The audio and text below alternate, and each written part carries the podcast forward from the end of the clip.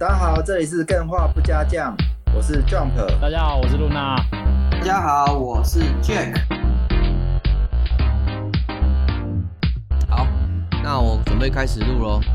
好，三、二、一，Camera 啦！怎么又是 Camera？你上个礼拜才 Camera，这个礼拜又 Camera？我觉得卡卡卡美拉这个东西开场觉得蛮有朝气的啦。没有朝气的啊！可是你要要打板啊，我们要加入打板的音效。哦，要有那个场记嘛，咔咔咔！对对对，好啊，我下次来试试看，这感觉不错哎。哎，哎，对了，我先跟各位讲一下，因为近期 Jump 他这边有一些私人的因素嘛，所以他没有办法加入我们的自录节目里面的录音团队。那没关系，我们这个部分我们还是保留他的席位在，就是无论怎么样，他都是我们这个电话不加酱的团队成员之一。那也不是保留啦，就是他就是暂时请假嘛，因为每个人总是会有一些状况发生，然后就是暂时请假，暂时没有来，所以由我跟 Jack 来带给大家对节目。对，虽然他自己说他是离开啦，就退出，但是我个人觉得他就算再回来，有谁不爽的站出来？我现在说，他不是说暂时吗？没有啊，我们就相信他是暂时的。好好好好，就暂时的，没关系。我也我也觉得，写好了是暂时。你这样子哦，你误解别人哦，你误导哦，假新闻哦。好好好，我就假新闻。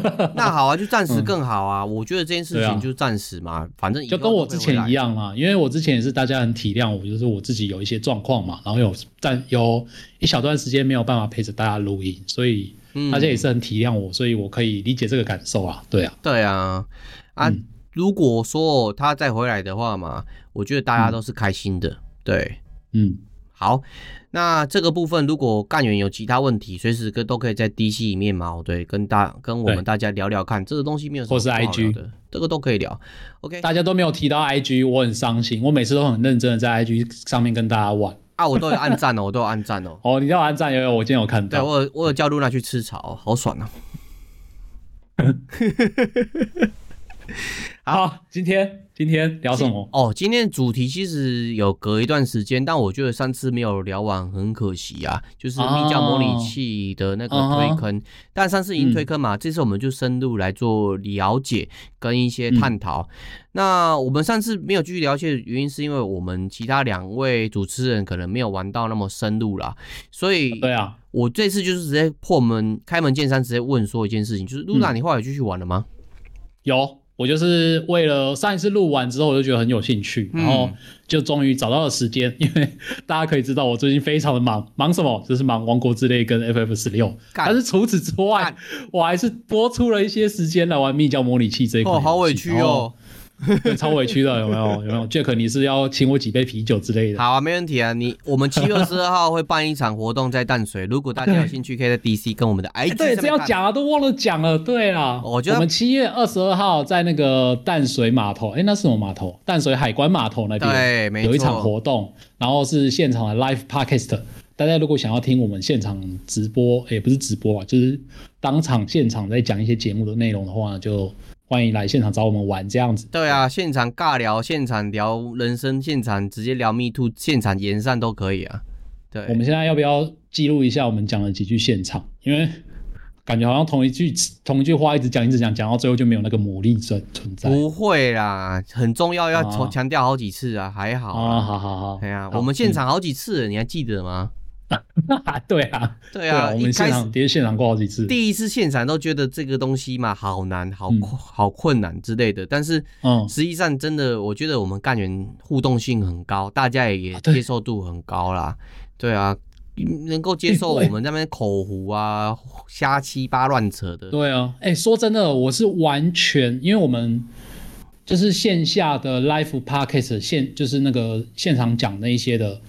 我其实已经几乎都忘记我当初讲了些什么东西了，但是每一个干员的脸我都记得非常清楚。对啊，其实重点现场我觉得就像 live band 一样，嗯、你弹错几个音，或是飙高音的时候走音几次嘛，哦对，不重要，那才是醍醐味啊。重点是大家听了爽，大家互动，大家欢喜，看到朋友来，大家做位佚佗，做位欢喜啊呢。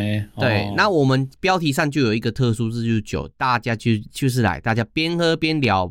边看自己想看的 Live Podcast 的那个主持人，因为不止我们啊，对啊，嗯，有其他很棒的那些 Live Podcast 的主持者，对，哎、欸，法克电台，赞呐，多棒，超厉害的，对啊，而且在那个充满古迹啊，啊，充满那种情感的古迹上面嘛，对，吹着微风，喝着啤酒，听着杰克讲干话，听着 Luna 嘴臭杰克，好舒服啊。我其实我其实没有办法想象当那边是怎样，因为那是在淡水，对我来说淡水是一个很遥远的存在。不会啦，所以我就很期待现场的那个舞台到底是长怎样。对啊，既然大家如果那天如果想要喝酒，记得不要自己骑车或是开车啊，就坐大众捷运工具就好了，大众运输工具啊。对啊，对对对对对，没错。啊，那就是在最后再提一下，七月二十二号，然后下午一点半啊，不对，重讲。好，没问题。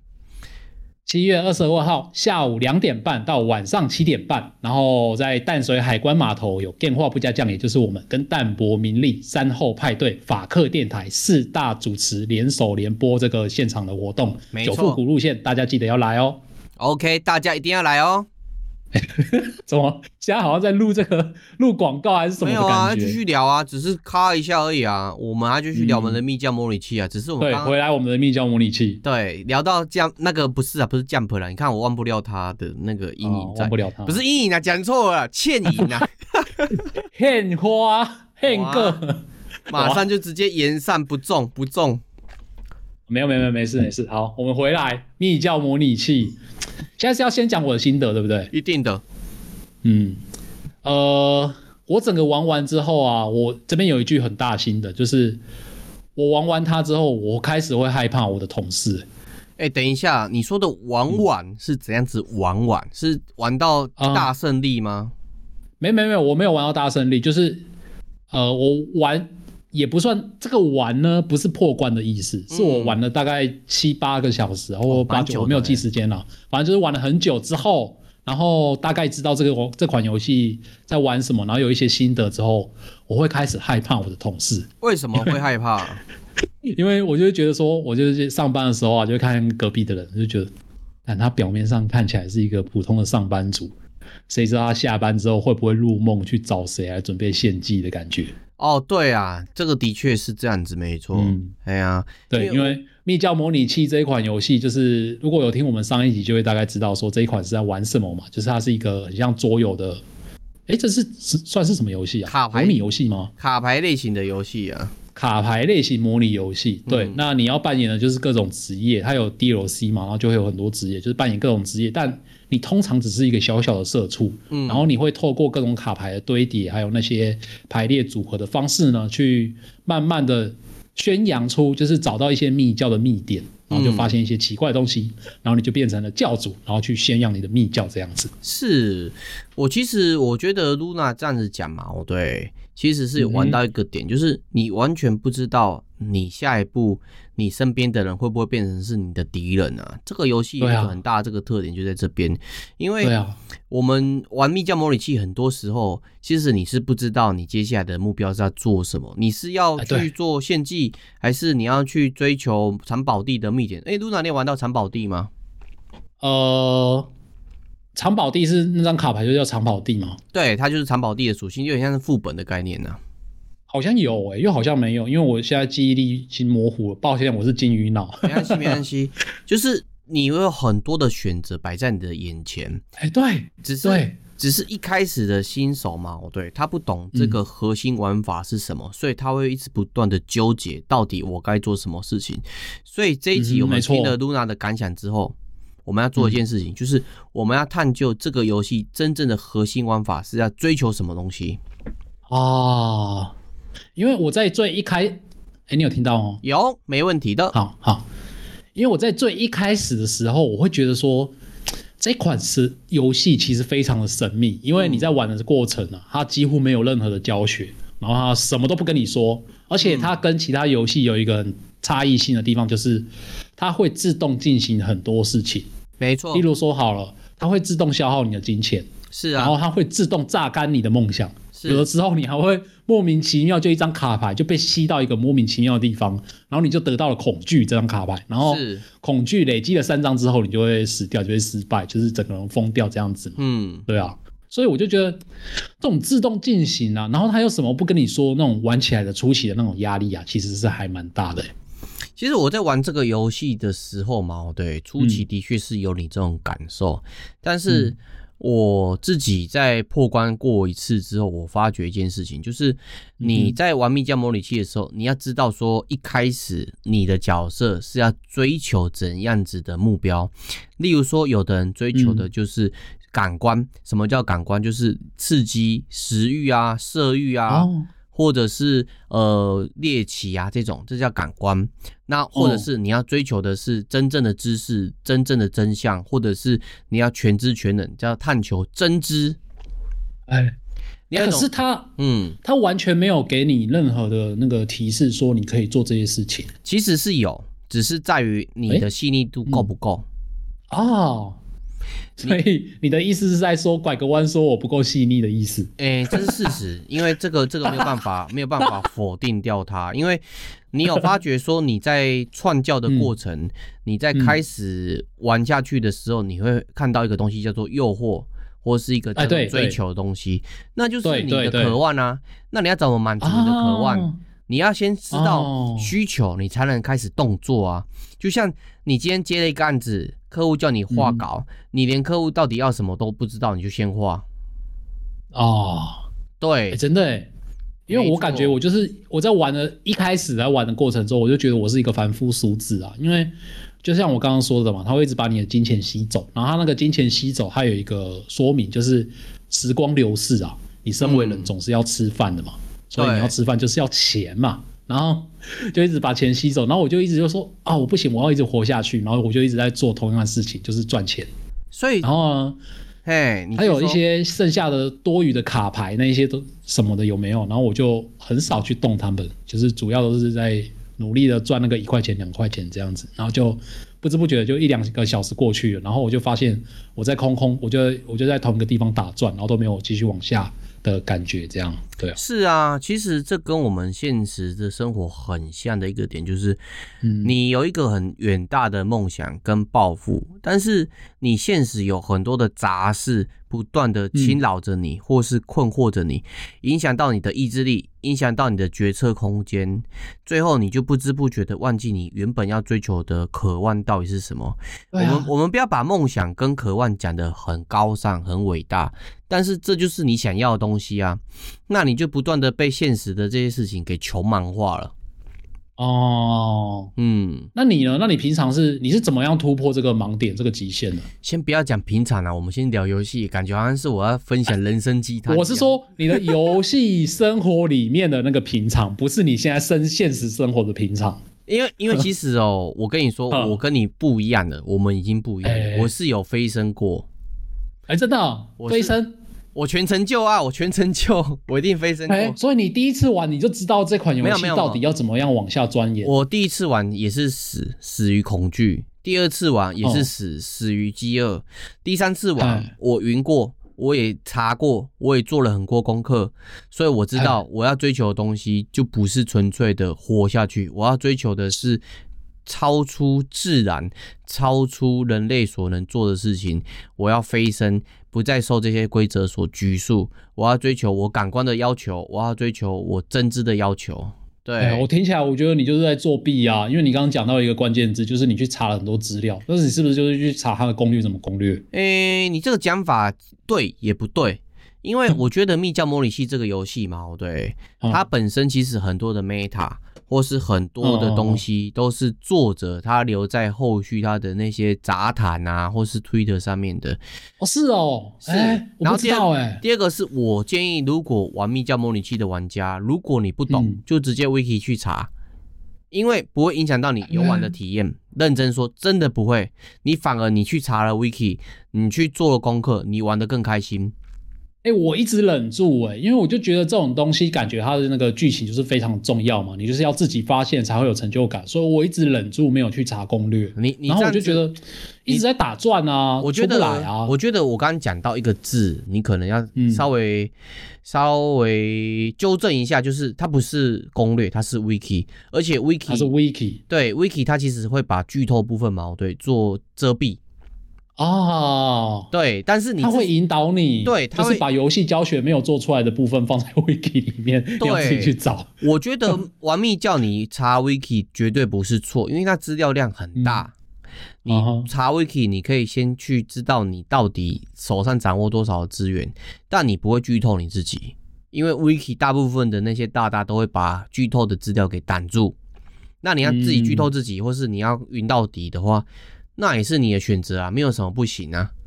嗯哼，对，我举一个例子啊，哦、就是你去走慢秀的这个过程嘛，哦、嗯、对，其实它有很多的谜题的卡、嗯、卡片提示什么的，wiki 都会挡起来，只是他跟你说，其实你的思考方式嘛，对，可以稍微调整一下，嗯、你可以思考一下它哪里有这个提示。哦，哎、欸，你讲，我觉得你讲到一个重点，因为。这款游戏它其实玩起来，我自己个人的感觉啦，它有点像是你在找你在玩那个密室逃脱解谜游戏的概念，就是你会手上会有拿到很多不一样的道具，它就是卡片，以卡片来做呈现，然后你要把对的东西放在对的地方，甚至在对的时间放在对的地方，这样子它才可以触发到下一个你要解锁的条件。如果你一直呃，我不知道，就是。我感觉我自己啊，常常在玩像这种解谜游戏，我会一直卡在一个死胡同出不来。然后明明有时候它的解法就非常的简单，然后你就是一直找不到那个解决方式。它只是很简单的，就是把某一张卡拉到某一个地方而已。不知道为什么我就一直没有去做这件事情，然后就所以就一直卡住这样子。这个问题哦，我们可以从这里去类、嗯、类推一件事情，就是你在玩那个密室逃脱这种。呃，多人进行的现实游戏的时候，你会不会因为其中一个伙伴嘛，对，他把谜底，嗯、或者是说把线索查查出来，你就觉得说干你剧透，他妈我不跟你玩了？不会，啊，反而就是说干你好燥哦。对，那就像干员有时候在聊天室里面问我们说这个游戏怎么玩，或是我们自己也问干员这个游戏怎么玩，干员、uh. 跟我们讲怎么玩的时候，你会说你闭嘴啦，我没有叫你讲那么多。不会嘛？因为因为其实这个东西就是我跟你，我跟大家讲一件事情，就是密教这种游戏，你其实要利用的就是各种资源、各种知识，甚至我自己在玩这个游戏的时候，我有做大量的笔记，还有做 PowerPoint，还有做所谓专案管理的那些工具 To Do List。你知道为什么吗？因为它很复杂，你必须要利用各种工具。对，嗯，当然有的人不用，因为他已经玩的很熟，后面也不用。但是如果说你利用这些工具去帮你玩这个游戏的过程更开心，有何不可？哎，对，你这样讲让我想到一件事情，因为呃，我在最一开始的时候，我有我有在去年的时候我就玩过《密教模拟器》这一款游戏，嗯，但是那个时候我还没有玩的那么的深入啊。然后我只记得我做了一件事情，不知道为什么我的那个健康就越来越多张。那嗯，健康这张卡牌，其实在这款游戏里面有时候会很有用处，因为你工作是需要健康的，没错。然后你每消耗一次健康，它就会进入倒数，就会进入冷却时间。那你没有多的健康了，你就不能继续工作，你就没有办法再继续赚钱。是啊，我有很多张健康的意思就是我可以做很多次工作，然后一直不断的赚钱。没错。然后我就在想说，诶，我当初为什么身上有两三张健康，然后我现在就没有？然后，所以我就后来就一直在呃，在找该怎么样把这个健康变很多张。然后后来终于是有摸索出来了。然后我就发现，其实他做的每一件事情都是有一个步骤的。你如果只是随便乱摸，你没有把它记录下来的话，很容易就忘记你刚刚做了什么事情。然后怎么会蹦出这张卡牌？你不知道。是啊，我觉得你讲这个点非常对，就是如同你要在享受现实人生的时候，嗯、你去读书或者是你去听别人经验，你会觉得他在。爆你雷吗？不是啊，你只是在选择一个更好的方式去体验你的人生，体验你的工作。对对对，真的，这个游戏也是。嗯、所以，我个人认知，这个游戏的玩法最核心就是你要利用你所有的资源去了解你真正想要做的渴望是什么，然后避免去做穷忙的事情。但是穷忙的事情是避不、哦、避不掉的。我们刚刚教你刚刚讲的健康嘛。哦然后也有可能是你自己会遇到一些恐惧啊，或是入迷，这些都是属于时间的卡牌，就是那个时节它不断变动的时候你会遇到的。但你就是要去累积你的资源，去面对这些困难，然后有余裕的时候去探索你的人生，探索你追求的目标是什么。哦，对，哎，真的。然后我觉得，除了所谓的最深层的渴望之类嘛，这些游戏的基本核心之外，它其实做了很多的功课，在于你要合理化的说明，追求这个核心是一种高大上，而且是一种有品味的行为。啊，那他就会、可是他有时候他会故意，就是因为这款游戏它的文本很多啦，然后他的那个文本写的很隐晦，然后我有时候读一读就会害怕。是啊，是啊，所以所以他就是你要做什么事情，我觉得他那个文本在阻止我，因为你可能就说在我我要去入梦，然后它是一个迷途的森林，或者是呃没有解开的钥匙。然后我要放进去的时候，它就会在那边出现一小段文字，说什么你即将进入一个什么令人恐惧的世界，还什么什么什么蜿蜒的道路，怎样怎样？我就觉得，看这个往前走真的可以吗？我会不会就是因为这样就死掉什么的？我反而会退却。这个部分嘛，对，我必须说，这个是正常人会有的心态。但是在 AJ 的概念就是说，面向风险，探险执行。探索执行，就是你永远不知道你下一步该做什么，就像我们的人生一样。那你不不尝试，那你就卡在这个点，你永远没有办法改变。爱因斯坦讲过一句话：人类最大的疯狂是什么？你知道吗？嗯，就是重复不断做一样的事情啊，然后你却期待有所改变。哦，真的，那不会是爱因斯坦？那你不去做改变的话，你不去做挑战风险的话嘛，对。嗯哼，那你怎么会期待你的人生会有所改变？哦、当然，当然，这句话嘛，它并不是叫你说你你要去拼拼死拼活抢银行之类的，那是 GTA。嗯、你要挑战风险的时候，你还是要评估这个风险是不是你能承受的范围。就像是你今天你要去挑战你的那个慢朽梦境的时候，你会思考，就是说我台面上是不是还有足够的那个理性卡？或者是所谓的感性卡，哦、因为你如果你不够发生其他事情的时候，你就没有余裕去去做这些事情的怎么讲抢救的手段。嗯，对，所以然后很快就会疯掉，你就可能疯掉，或者是死掉，或者是你直接损失健康、损失你的理性之类的。所以你在做任何事情的时候，你要先考量，就是说我要试着去挑战，但是我不要挑战的过程我元气大伤。哦，对，这是这个游戏玩的时候，你要有一个基本的心法，或是基本的一个心态，你玩起来会比较顺。嗯、当然，我必须说，有的人他本来就是比较不能挑战风险的人，我也是可以建议你有很多种玩法，因为我之前也是有录过直播嘛，嗯、我也是有介绍过低风险的玩法。哦，但是那你可以在这边稍微简单介绍一下吗？但是低风险玩法，你还是必须要做一件事情，就是去做尝试。就是高风险玩法，就是我会在走钢索的概念，就是我的资源很少的时候，但是我去挑战，例如说去挑战副本。但是哦哦哦你的信徒，你去挑战那些藏宝地嘛？对，你的信徒是很重要的一个属性评估，因为信徒它有所谓的象性啊，每一个藏宝地它都有象性准则的一些阈值，就是例如说你要挑战这个关卡，这个关卡是要你要解锁嘛？那你可能你的那个某一个阈值，嗯、你的某一个象性就要满五，那你的信徒的阈值没有够的时候，你可能就只有十五趴的成功率。哦，那风险就很高啊。应该是不会显示出来的吧？会，它会显示出来。哦，它会显示出来。对，它会用文本显示。如果你的阈值超出十五趴，它就说哦有可能会成功；但是低于十五趴，它就跟你说哦成功率很低哦。只能拼命，嗯、或是拼什么之类的，嗯、因为你可能不一定是遇到开锁，你可能遇到一群呃恶魔、恶魔猫男之类的，哎、欸，晚上对你袭击啊之类的。对，那就是想不想要赌一些风险，走在刀尖上？对啊，如果你的信徒的能力值够高，那他跟你说哦，基本上没有什么问题啊，你所带的人马跟你所准备的武器嘛，对，轻轻松松就过。嗯、他不是没有跟你提示的。那我刚才说的。嗯你低风险玩法就是我把什么东西都准备好，我就一步一步的稳稳的做。我创教，但是我不要累积血米。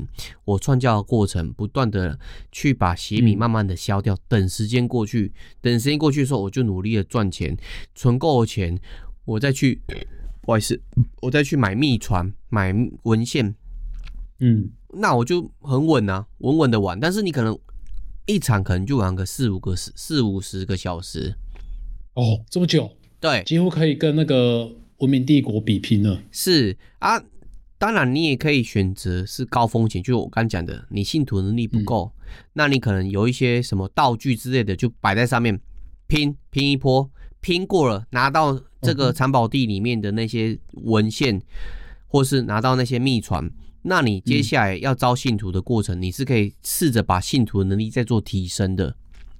那你就会快速的累积财富，所以这个游戏的核心玩法二就是你要试着了解你现在到底有什么样子的机遇，然后你要付出怎样子的风险去做这件事情，因为所有的风险都是预先暗示而且明示，甚至你可以试着走钢索跨越。嗯哼，对，因为我觉得我现在听到这边，我就是有一种感觉，就是。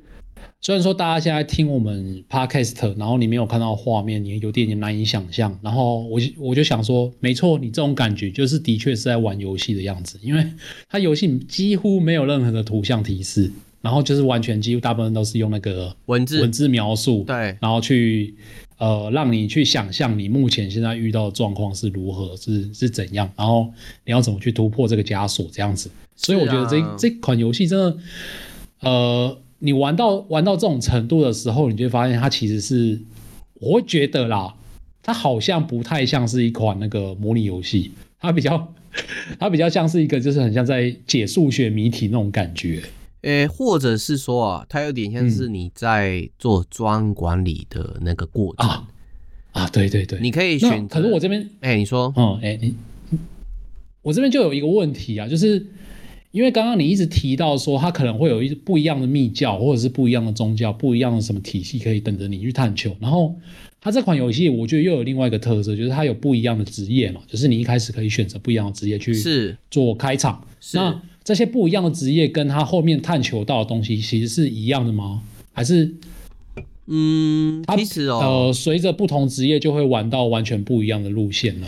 其实，如果你开 DLC 的时候嘛，对。嗯，那些 DLC 它都有独特的、独特的职业、独特的路线去做，还有独特的宗教。嗯、但是它的自由度可以让你去做一件事情，就是你选择走舞者的路线，但是你一样可以走力量飞升，嗯、你一样可以走感官飞升，你一样可以走理性飞升，哦，是可以的哦。它不是说你选择了这个职业之后，你就板死，只能玩这个职业的玩法。哦。那所以他那个职业差异到底在哪里啊？因为我自己玩起来，呃，你先说，你说，你说，哦、我说，因为 我因为我自己玩起来的感觉是，我有买它全部的 DLC，然后 DLC 我记得现在有四种新的职业吧，就是刚刚说的舞者啊、教师啊、食尸鬼还有流亡者四种新职业，然后我每个新职业都下去试着玩玩看，然后我发现。他在开始的时候，其实大部分都在做同样的事情，就是怎么样活下去。是啊。然后之后呢？之后有没有更多的改变？我就是蛮在意这一点的。有啦，有很大的改变啊！我必须说，嗯、呃，这四个职业里面嘛，有一个叫做流亡者的这个 DLC，它跟其他的玩法是不一样。这是 AK 后来改良出来的，嗯、就是你流亡者的玩法有点像是。纯粹的 RPG 的，没有很多的那种呃自由度，但是很有人会很喜欢。哦、那我们先把流浪者摆在一边、嗯。那我比如说前面。前面这三个职业嘛，它的玩法不同的点是在于说，它本身的职业是它赚钱的方式。第二个就是它本身的职业跟它一开始的追求跟其他开场的人是不一样的。像舞者追求的就是一种艺术性的飞升，那你要选择传统飞升，还是一种新的不同的艺术的飞升，还是追求 balance 平衡？我要追追求传统，还是要呃追求新创？我两者兼顾平衡。你看这个。很多种选择，当然，欸、说 说到这个，我就我就觉得我玩起来有点愧疚，因为我一开始玩原本的那个，他一开始是一个有志青年，对，他就是在一间普通的公司上班嘛。然后我玩舞者，玩着玩着玩到最后，他也是一样到有志青年的同一间公司上班，我就是没有继续跑他那个舞者跳舞的那个职业那边。然后是，我就觉得我对啊，我就觉得，哎、欸，那是不是代表说这些 DLC 其实只是一个表面上的？的那种改变而已。然后但但但是刚刚听你这样讲，我才发现哦，原来它是有完全不一样的意涵在里面。就像是你玩你玩舞者，或是你玩那个那个什么讲讲怎么讲去了，就是你玩教室，你都、嗯、你一开始就是不一样的开始，但是你还是可以选择跟其其他的常人过一样的日子，做一样的事情。对对，你的出生不会决定你的未来，而是在你的选择决定你的命运。嗯哼，嗯哼，对，所以这些 DLC 是玩法各自有所相异，相异，但是它的核心的玩法嘛，对，并不会因你的出生而有所变动。嗯哼，对。那我个人觉得，如果说你今天想要玩好这个游戏，或是玩这个游戏得到一些不一样的体验嘛，我建议就是你每个职业就是玩到最后，玩到底会比较好。因为所谓的玩到底是玩到飞升，玩到飞升，玩到全成就。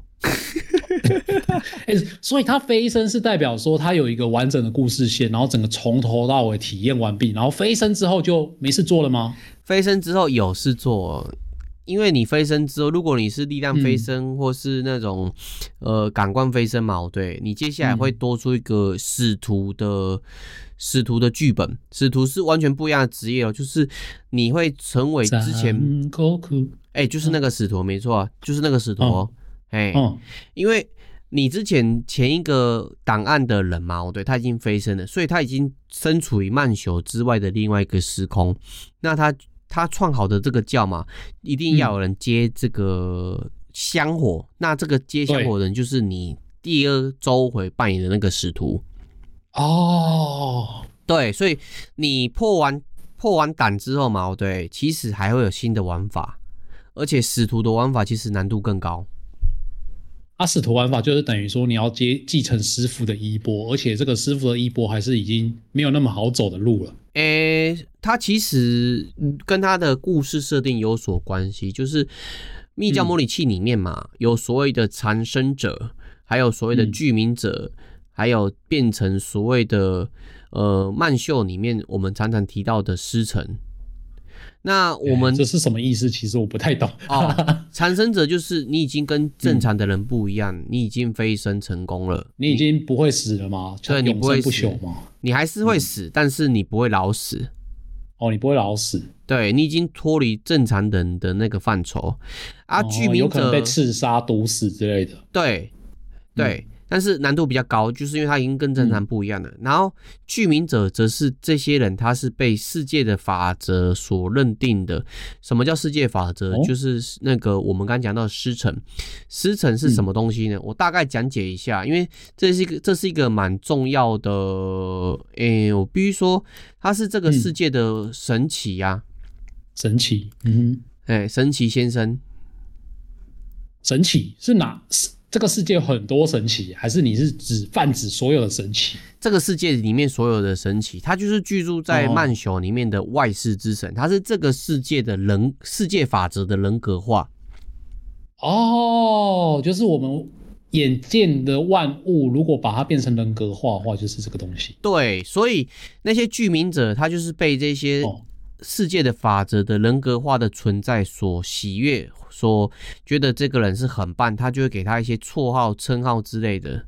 哦，被承认了。对，那哦，这些师承跟居民者在这个世界设定里面，它是有一定的数量的限制，所以它就跟古希腊神话里面一样，就是神他会去抢神，那个怎么讲？神的神格是会被人家给争夺的，甚至神会陨落的。哦哦哦哦，那我们。第一周回所成功飞升的这一个神奇，把这个产生者就是我们的第一周回的主角，嗯、他就需要他的教徒嘛，对，去帮助他成为具名者或是更伟大的存在。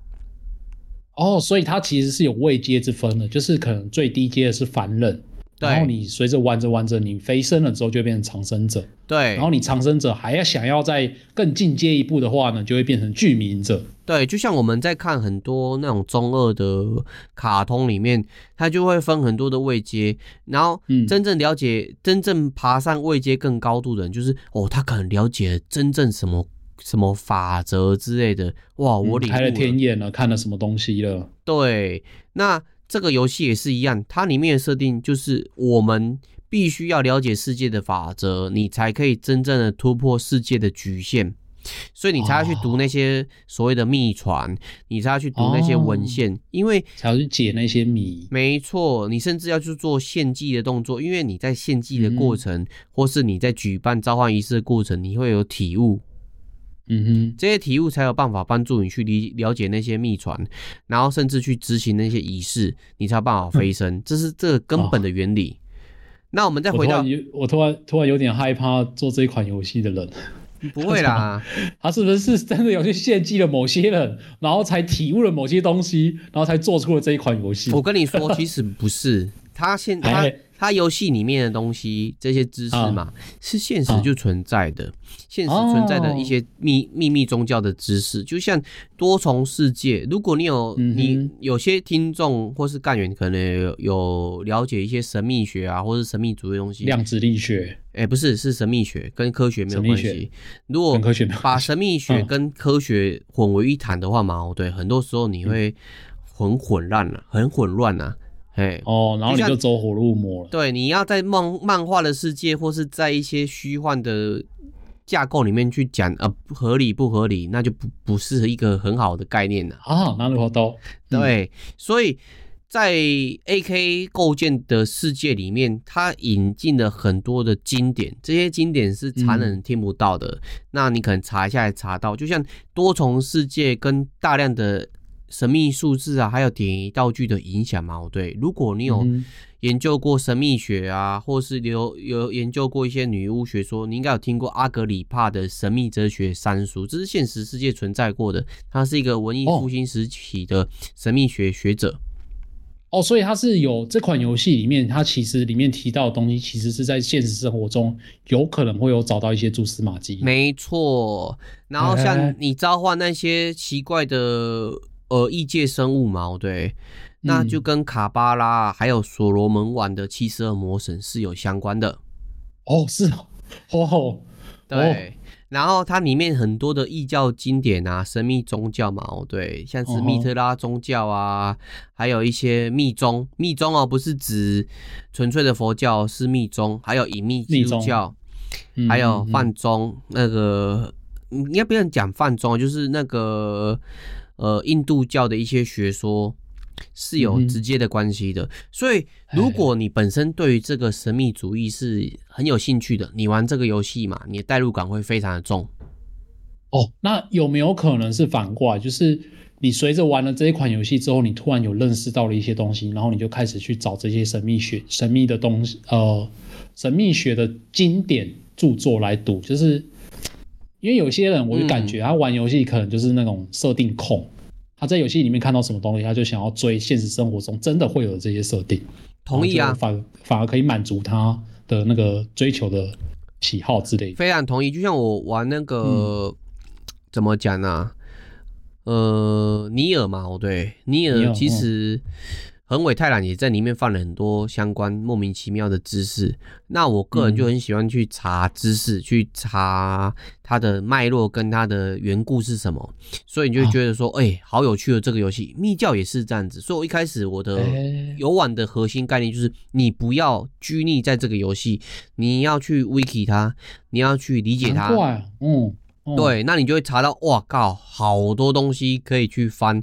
所以我后来不是在上一集有讲到密教模拟器这个东西，嗯、它其实哦是贴切我很早以前就在追求的东西，就是一些民俗学说啊，跟神秘学啊，嗯、还有宗教学相关的东西。嗯、我觉得，哎、欸，我突然发觉好多东西可以挖，好开心哦。哦，难怪我体悟不到这一层感受，因为我其实没有对，也不是说对神秘学没有兴趣，是完全没有研究过，对神秘学是零啊，就是完全不知道这个东西的。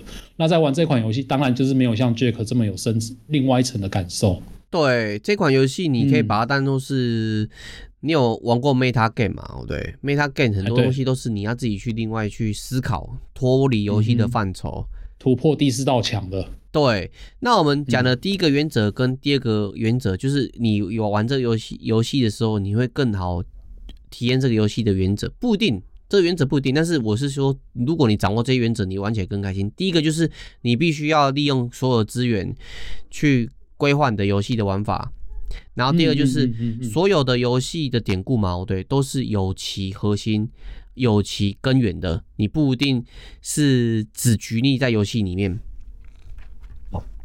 对，难怪你就是难怪你会希望大家去看 wiki，对啊，多看 wiki，而且不一定是这 wiki 啊，我觉得很多 Reddit 里面的论坛的那些文章嘛，对，你都可以去翻。嗯、然后它其实里面你看到的那些师承嘛，对，它对应的也是、嗯、呃现实里面的历史所存在真的被我们所遗忘的那些神奇。嗯哼，对，像我这边有列嘛，对。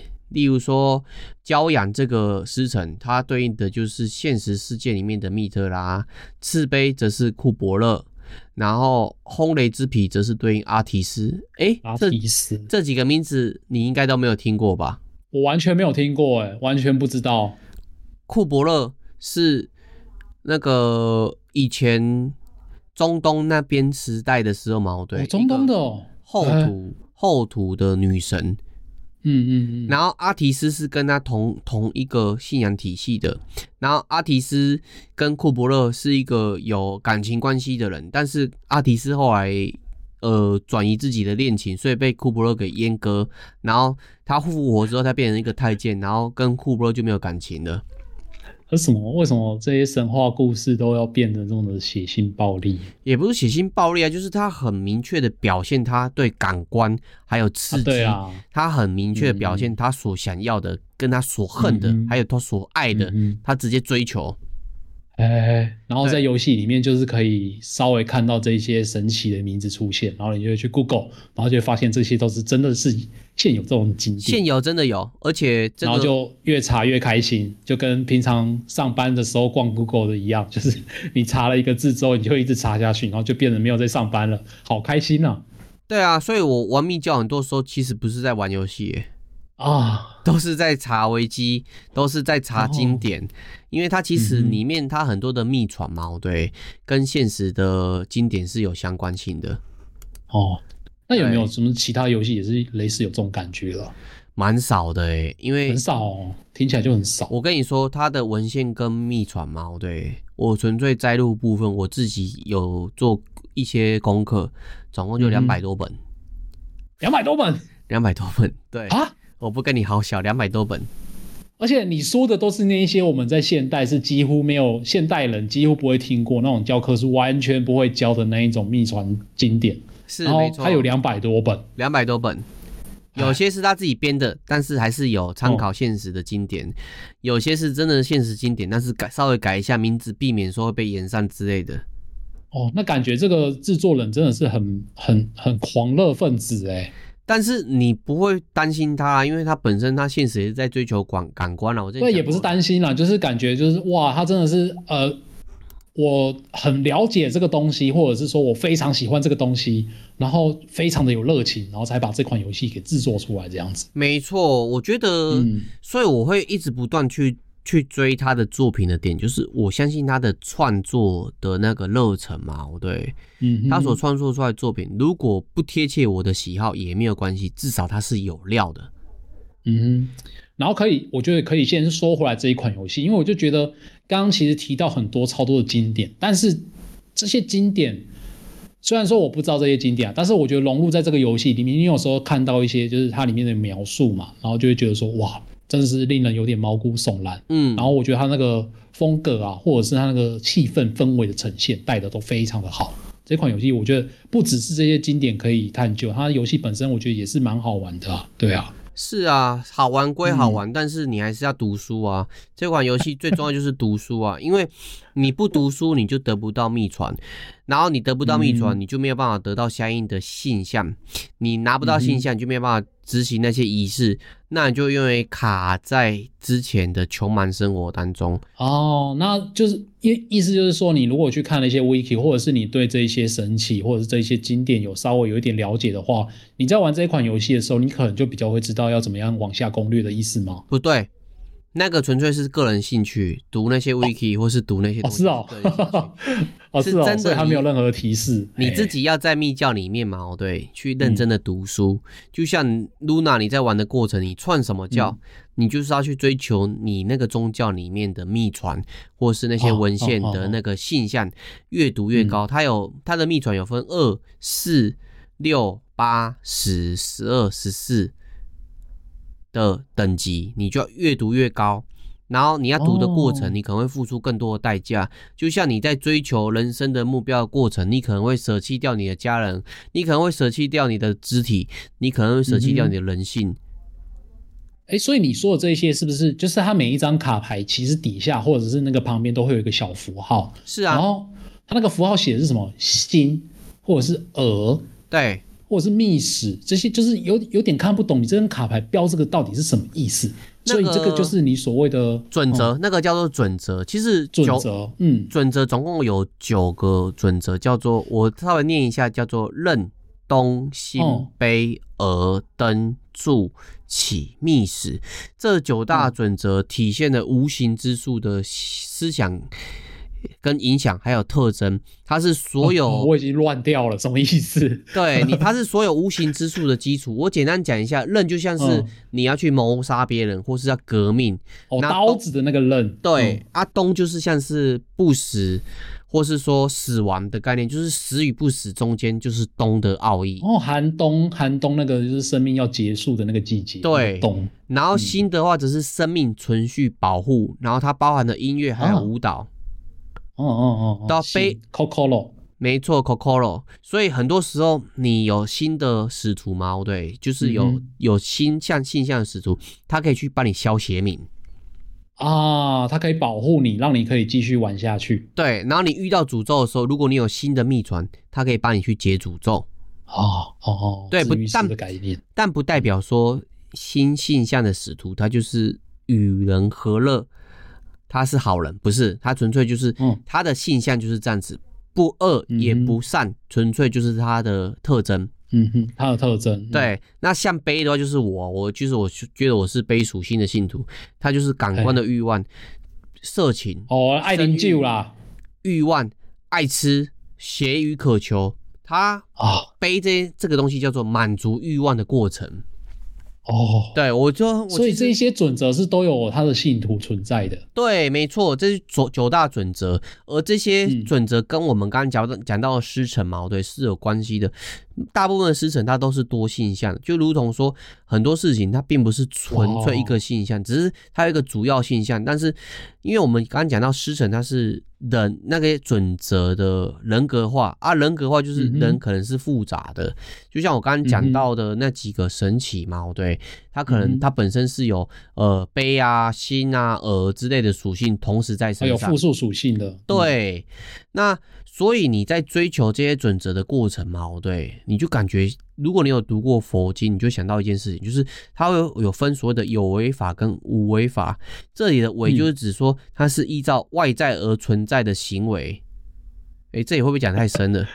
太深了，太深了，太深了。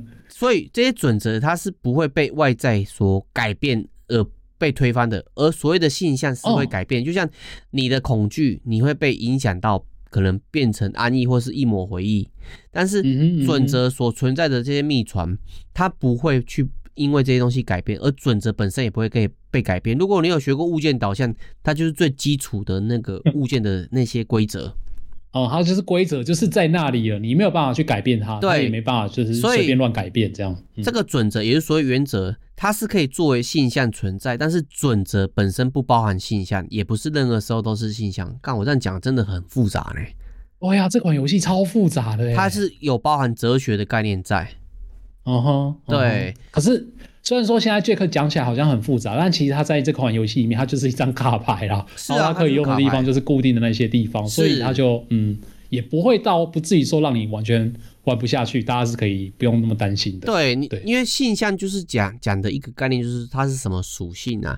例如说，嗯嗯、你今天就是要就是要工作，那你丢进去可能就是所谓的健康，可能是理性，嗯、但你不会去丢其他不同性向的卡牌。对，你不会把钱丢到工作里面，这个不符合逻辑啊。对，你就要赚钱，你丢钱进去干嘛？对啊。对，所以他这个现象跟准则有关系，但是它会因为事情而改变。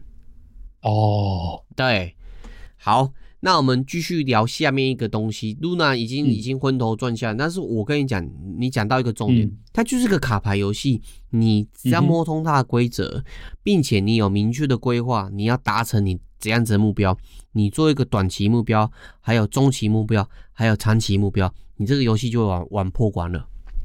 哦，你要自己先做好，就是，哎，这算是上班吗？就是你下班之后还要继续上班，然后就把你的规划好好一步一步完成。其实才可以把它破关。我们不要把上班形容的非常的抗拒，嗯、我们可以把东西上班这件事情把它形容成工作。那工作这件事情，它就是会有所谓的付出、劳动，啊、还有获得嘛。啊，只是你，对对对对对，因为你上班会有老板，就是老板靠北，会一直靠北。但是你纯粹为自己工作，你也会被被自己的工作的内容所靠北啊。是啊，或者是自己给自己压力之类的。对，所以我们就把。密教模拟器当然是你在规划你要达成目标的过程的一些专案管理啊，或者时程规划，嗯、用这种概念去玩的话，你玩起来就会很开心。就像我玩 CK 三跟文明帝国之类的，啊啊嗯、我也是会规划长期的目标，还有中期的目标，还有短期目标。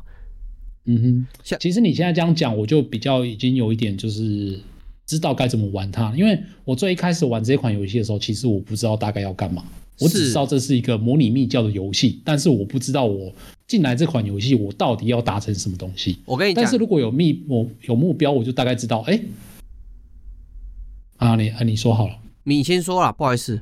啊啊，如果我大概知道有目标的时候呢，我就知道，哎、欸，原来我需要做一些规划，好来达成我最终想要飞升的这个目的。对啊。其实我我刚刚要打断你的意思也是跟你讲的一样，嗯、就是先有目的，哦、你先知道结果之后，你才去做出行为，这样子你的行为就不会跟你想要的结果有所太大的偏差。除非你玩到过程当中一直忘记你到底要做什么，那就是你的问题啊。对，那的确是我的问题，我一直都是这样。对，因为我没有记录下来，没有像你这样子还一边一边玩一边做笔记啊，因为。我上次跟你讲可以暂停这件事情，我不是跟你讲假的，就是你可以暂停下来，嗯、然后关掉游戏去做别的事情，回头再来玩就好。嗯，可是我这样子，我一这样做的话，我就会忘记我刚刚做了什么事情啊。因为你是参数症玩家啊，所以你你游戏选择太多，你可能放下来之后，你说我去玩 FF 十六，我去玩王国之泪，然后过了三年之后，哎、欸，这个游戏刚刚我在玩什么？三年前我在玩什么？啊！而且他还很靠北，他就是你开游戏的时候就说：“哎、欸，我们故事说到哪里？”就是他会有这一段话，然后就继续游戏下去。对啊，然后我就说，我就觉得说，我忘记我忘记你故事说到哪里了。你要先跟我提示一下，你没有跟我提示就开始了。太好了，你讲到一个重点，这是最后一个重点，就是这款游戏你要玩通它，你必须要做到一件事情，你要读懂你现在的局面是什么。哦、读懂现在的局面，很多时候你看到的危机。它其实不只是一种解法，它有所谓的转机。嗯，嗯，很多时候你看到的问题，它不一定是问题，它可能是你接下来要遭遇到的转转机。哎，是哦，因为它里面会有遇到很多危机，你在玩的过程中啊，例如说，呃，它可能会有一些警探要来调查你，然后它会，我刚刚一开始不是有说到它会自动吸牌嘛，就是。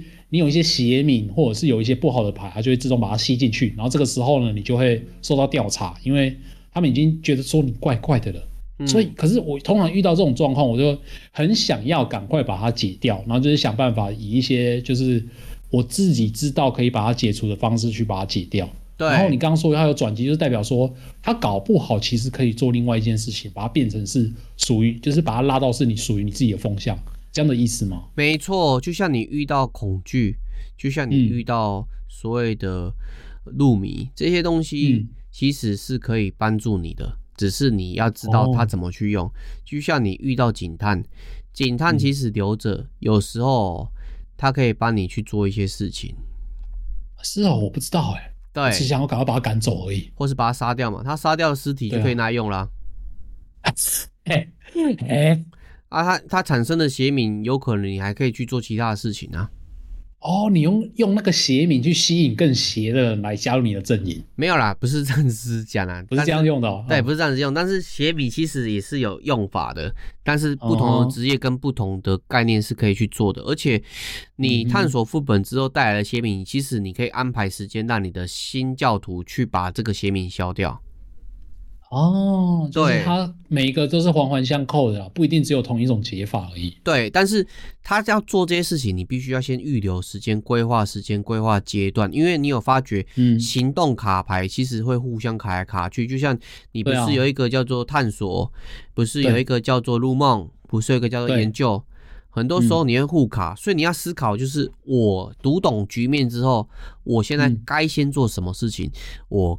该先放弃什么事情，但是我持续观察它，哦、对，那你的危机就会变成转机、哦，就像你的恐惧留在台面上的时候，你发觉你下一个季节是入迷，那你就可以把恐惧去解入迷、嗯，或者是你玩舞者，恐惧其实是可以增加一些现象，让你去过副本，或是恐惧它可能可以让你去招收信徒的时候，你不需要准备一些秘传，你就可以把恐惧直接消掉。哦哦，对，其实有非常多解法，但是我这边没有办法一一概述。嗯哼，它就是一个很很复杂，但是它有很多不一样的层面，然后让你去自由发发挥、自由探索出来的那种游戏。对，所以今天我们聊到这边，其实大致上我把三个核心跟大家讲的，第一个就是你要思考，不要只有局限于台面上。第二个，这个游戏有非常多的东西，它并不是在于你怎么去看待它，而是它有非常不同多的解法。第三个就是，嗯，你要思考的是这个游戏，你要当成是它有非常多的转机跟危机，那你要先读懂台面上的机机遇或是危机，然后你怎么去做这个布局。这三个原则先搞懂之后嘛，对，我们再去玩这个游戏会比较棒。哦，对，因为你要跨杆锁啊，或是要先做一些布局，嗯，你要先知道你要布什么局嘛。嗯，真的，因为我觉得这款游戏它还有另外一个特色，就是刚刚 Jack 有提到，就是它，呃，它每一个东西其实都会消耗时间的啦。那你有时候放进去，有时候你在工作，然后某一张卡卡牌占据在工作那边，但是它出现了某一个，它可能消稍纵即逝的。框框，然后那张卡牌你可以把它放到那里面去，但是它已经被工作占走，这个时候哇，错过了这个机会，你就麻烦大了。第一个你可能是你可能就错过机会，那你就这个卡牌就消失掉了。嗯、那也有可能是这个卡牌它就从原本的呃没有什么危害的卡牌变成恐惧，变成邪敏，然后刚好你已经累积了三个线索了，哇，六戏啊！对啊，啊，对，很多时候局面是自己造成的，而不是这个游戏去搞你，是你自己把局面搞坏掉的。哎，这跟现实很像啊。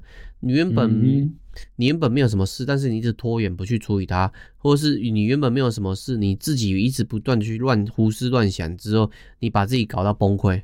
哦，撸来愈大坑，或者是没有东西，你把它想成有，然后就真的有了。对啊，很多时候都是这样子啊。之前就有一个研究。觉得自己幸运的人，你可能经常会捡到钱币，因为你就知道你会发生好事情，你会把事情花在呃发生幸运的事啊。觉得自己运气不好的人，哦，你就真的一直觉得哇，看我好像真的运气不好，那就对你相信的东西就会成真。对你讲的没有错，嗯，当然我们讲的这些东西就是参考啦，不是代表说人生的准则什么，没错，就玩的是游戏。对对对对 对，可，嗯、是我们把一些人生的准则拿来玩游戏，会觉得更好玩。真的，这款游戏真的是非常深入。然后其实，呃，如果没有 Jack 讲解的话，我也不知道它竟然是这么样的复杂，这么样的错综复杂。然后里面有这么多经典可以考究，真的是一个非常了不起的游戏。OK 啊，这个游戏我觉得我其实有做一些 PPT 啊，或是教学。如果后面有机会的话，嗯、我可以分享在 DC 频道跟各位干员分享。对啊，赞。对，原本就有直播档嘛，来搭配一些 PowerPoint 什么的，可能会更方便大家去探索这个游戏。那先说这，我们没有收任何的业配，纯粹就是分享分享。露娜，你有收过你推荐游戏的业配吗？没有啊，当然就是很开心可以跟大家分享我们最喜欢的游戏，然后大家可以去知道。所以这句话讲出来，意思就是说，如果你觉得游戏不好玩，你要干掉它，我也不 care，真的 无所谓的，真的。哎呀，把游戏本来就是这样嘛，人各有志嘛。对，你不要担心说在 DC 讲什么话，杰克不开心，露娜不开心，我不会不开心，你就觉得不开心，嗯、就就你觉得游戏不好玩就直接讲，I don't care。你来跟我们一起交流，跟我们一起讲话，我觉得这件事情就是最开心的。是的，其他的都没没关系啊。没错。好，嗯，那今天我们分享一那个密教模拟器的这个趴嘛，对，我觉得是最后一集。那我下一次一样会继续分享相关宗教领域的游戏。那有什么？你到底什么时候才会走火入魔？不会啦，因为我觉得研究这些，你越不会走火入魔，因为哦，你越研究越不会，越开窍。嗯，也不是开窍，你越知道说那个边线在什么地方。我的能力在？那你改天如果真的飞升了，记得要带我一起。不会啦，不会，我不会飞升的，我只会好好的享受我的人生而已。哦，好好，对，好，那我们今天节目就到这边。我们不说早安，不说晚安，我们只说安安。那大家有什么喜欢的议题，随时可以跟我们分享的，我们 DC 随时都等候大家。没错，哎，那露娜，我们七月二十二号淡水会干嘛呢？淡水会干嘛嘞？Live Podcast，你突然丢这个，我要怎么接啊？靠！你看，这是危机，转机变危机了。对，我就是比较笨的那一种。好，那我们就下次见喽，各位，拜拜。嗯